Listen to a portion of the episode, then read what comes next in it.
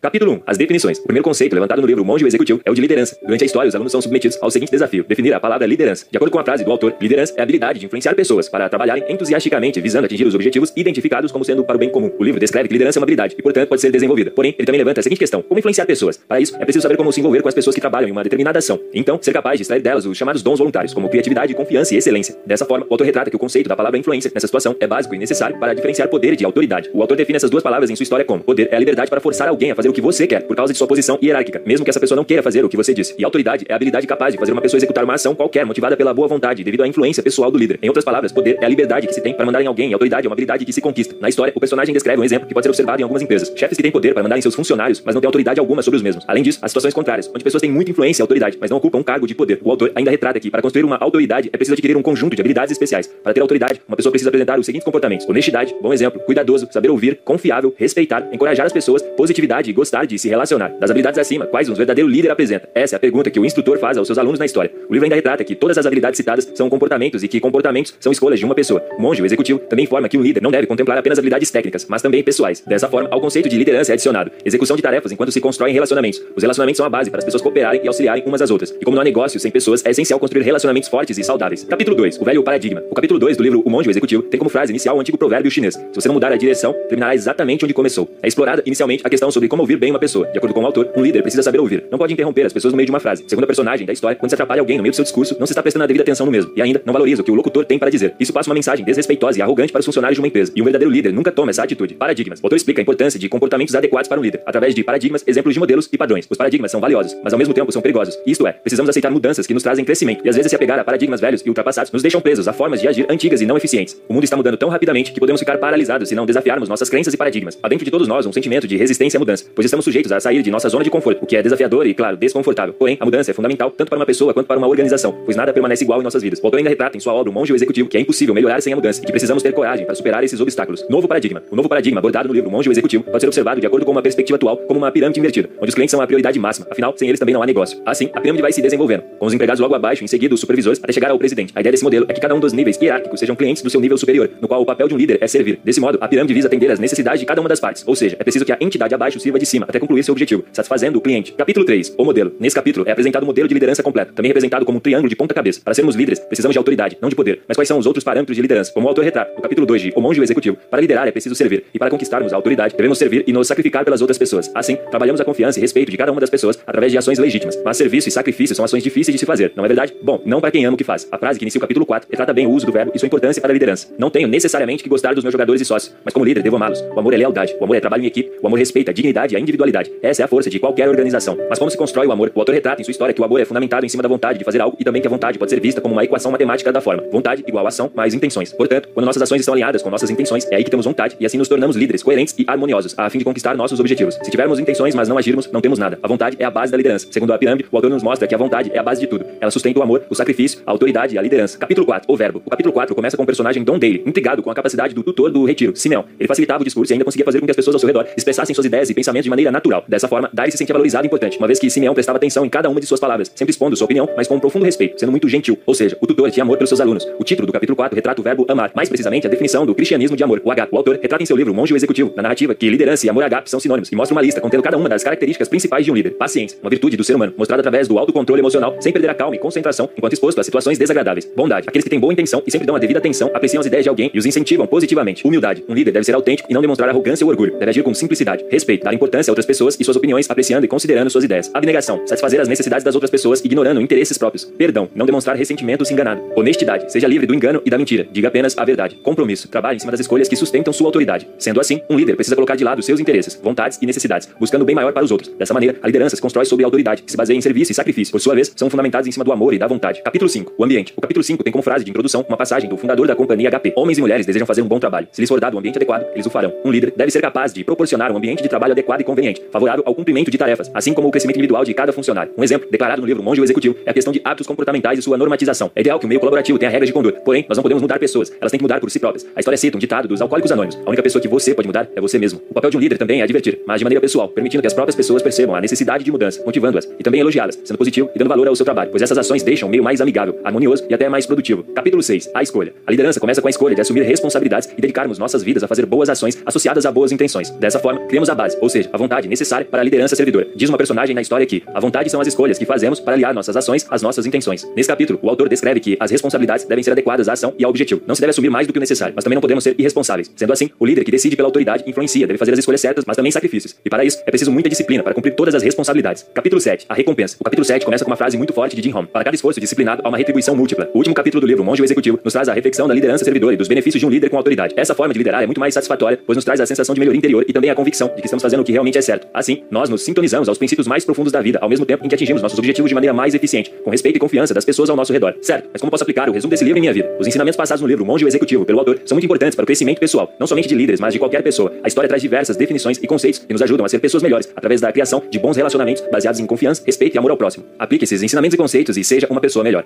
E aí, gostou desse resumo?